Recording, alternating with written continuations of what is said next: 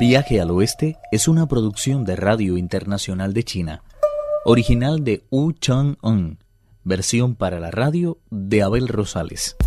Luego de atravesar 300 kilómetros aproximadamente, gracias al esfuerzo del cerdo Pachie, el monje Tang dijo: Creo que estamos abusando demasiado de ti.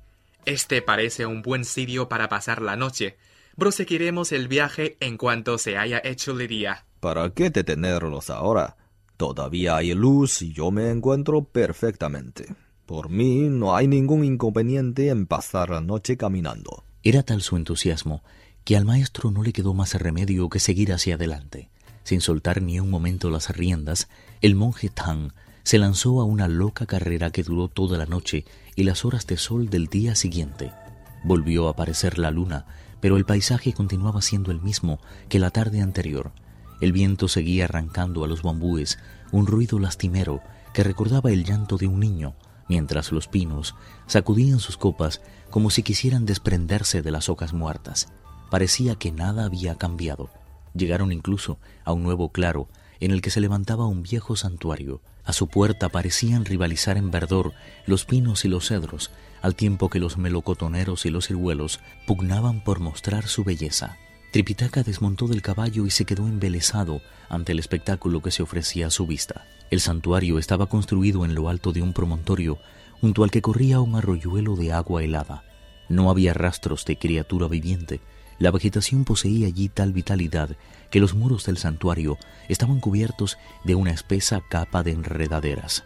El peregrino atisbó hasta el último rincón de aquel inesperado lugar y dijo Tengo la impresión de que Aquí se esconde algo realmente maligno. Si quieren seguir mi consejo, deberíamos proseguir cuanto antes nuestro camino.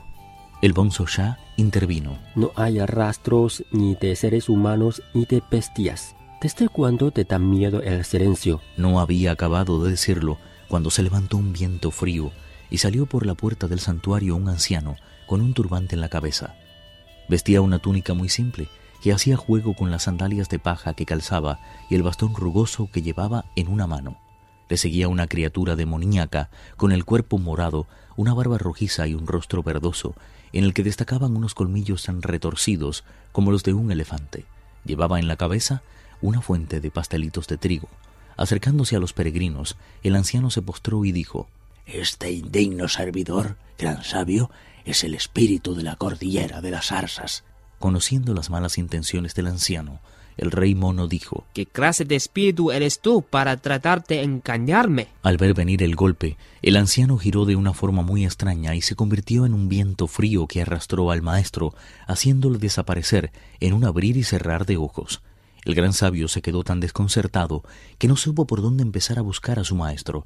Presas del pánico, Pachie y el Bonzo Shah miraron a su alrededor como si se les hubiera caído algo realmente valioso. El anciano y la criatura demoníaca que le acompañaba, luego de raptar al monje Tang, se dirigieron hacia una roca de formas extrañas, cubierta totalmente de niebla. Descendieron suavemente por ella y tomando con inesperada dulzura la mano del maestro, dijo el anciano No tema, no vamos a hacerle ningún daño. Yo soy de hecho el señor de esta cordillera de las zarzas. Si me he tomado la libertad de traerlo hasta aquí, es porque quiero que conozca a unos amigos míos. Hace una noche espléndida y he pensado que podíamos pasar la velada hablando de poesía.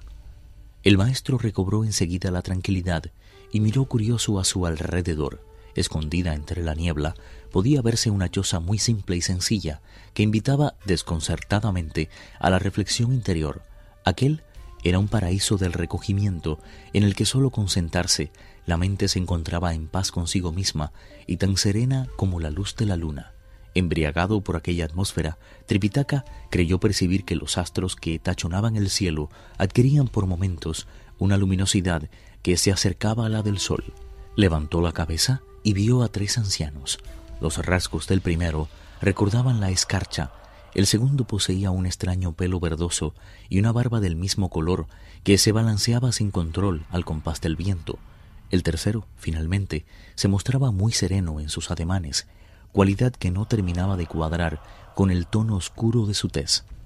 Cada cual vestía de una forma diferente, Con inesperado respeto saludaron a Tripitaka, que respondió a sus inclinaciones de cabeza diciendo ¿Quién soy yo para merecer tan alta consideración de inmortales tan venerables como ustedes? Hemos oído decir que es un maestro del Tao. Llevamos esperándolo tanto tiempo que somos nosotros los que debiéramos darle las gracias por haber aceptado nuestra invitación. Si supiera cuánto hemos anhelado poder contemplar las perlas y el jade de su sabiduría, tome asiento y hable con nosotros para que podamos comprender los auténticos misterios del Zen. El monje Tang, muy complacido, aceptó hablar de los misterios del Zen junto a los ancianos. El Zen es descanso y la ley salvación, pero ninguno de ellos puede alcanzarse si no se produce la iluminación.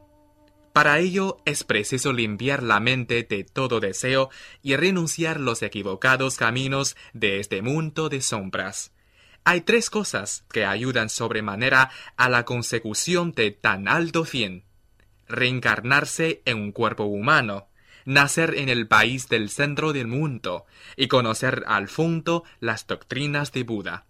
No existe mayor felicidad que esa.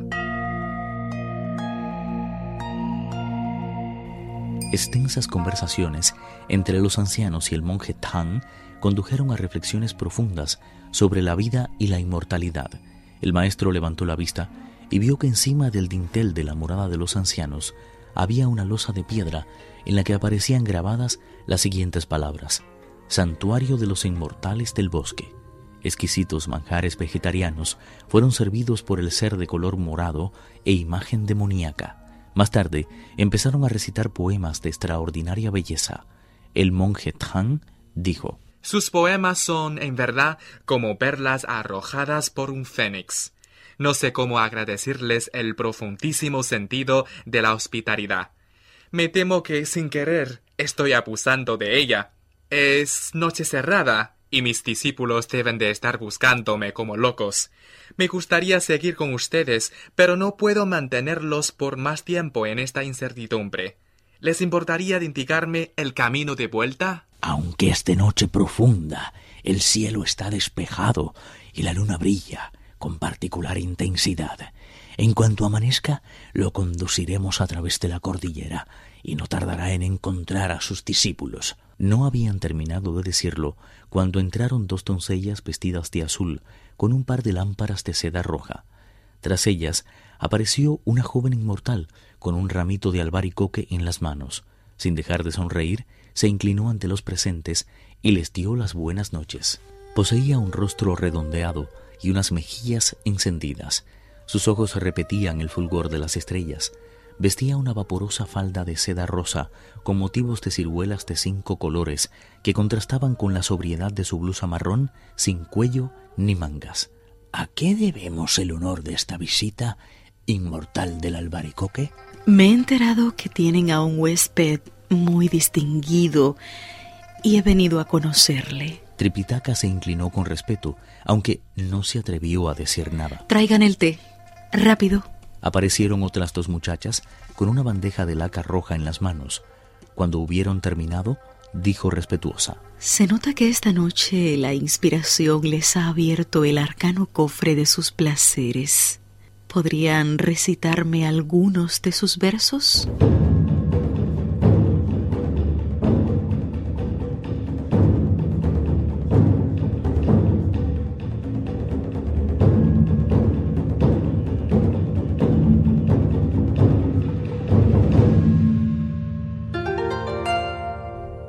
Viaje al Oeste, uno de los cuatro grandes clásicos de la literatura china.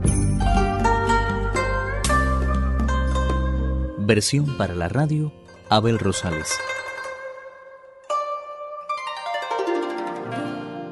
Actuaron en este capítulo Pedro Wang, Alejandro Li, Víctor Yu, Carelis Cusidó y Guillermo Li. Esta es una realización de Abel Rosales, quien les habla para Radio Internacional de China.